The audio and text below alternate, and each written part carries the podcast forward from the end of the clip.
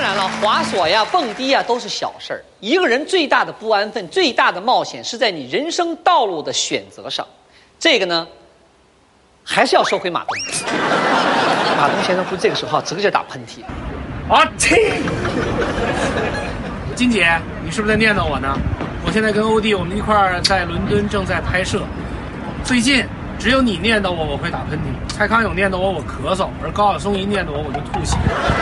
对不起啊，马东啊，其实我挺佩服马东的，他的出现正应了那句老话：人有古怪相貌，必有出奇本领。这是夸他是吧？当然了，很多人都知道马东是央视的主持人，但其实你们真不知道，马东在二十八岁之前是一个 IT 男。哦，他 IT 难难怪嘛，难怪啥啊？难怪那那大大眼袋呀，熬的都是。这什么逻辑呀？啊啊！熬夜就能熬出黑眼袋出来呀？最多熬出黑眼圈就完事儿了。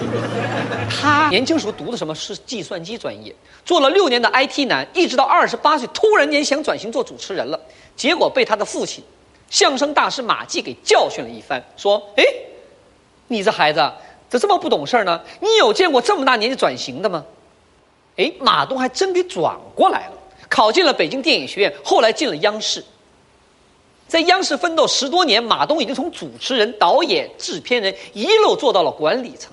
他本来可以顺顺利利按照这条路走下去，结果呢，四十岁的时候，他又突然间宣布辞职了，去做网站了。然后等到好不容易在爱奇艺鼓捣出一个《奇葩说》这么一个影响力的节目，足够他将来稳扎稳打、衣食无忧，等着上市分红的时候呢，他又要独立门户了。那马东为什么这么折腾呢？来，让我们看看马东先生他自己是怎么说的。你也太爱跳槽了吧？我一般两个因素，内在因素是我觉得我成为这个系统瓶颈了，啊、还没对照一下我自己。啊，第一个，第二是外部因素，就是我这人好奇心太强，如果出现了我没经历过的一些生活方式和一种活法，我就我就这个贼心一动啊，就久久难以平复，最终只有去尝试。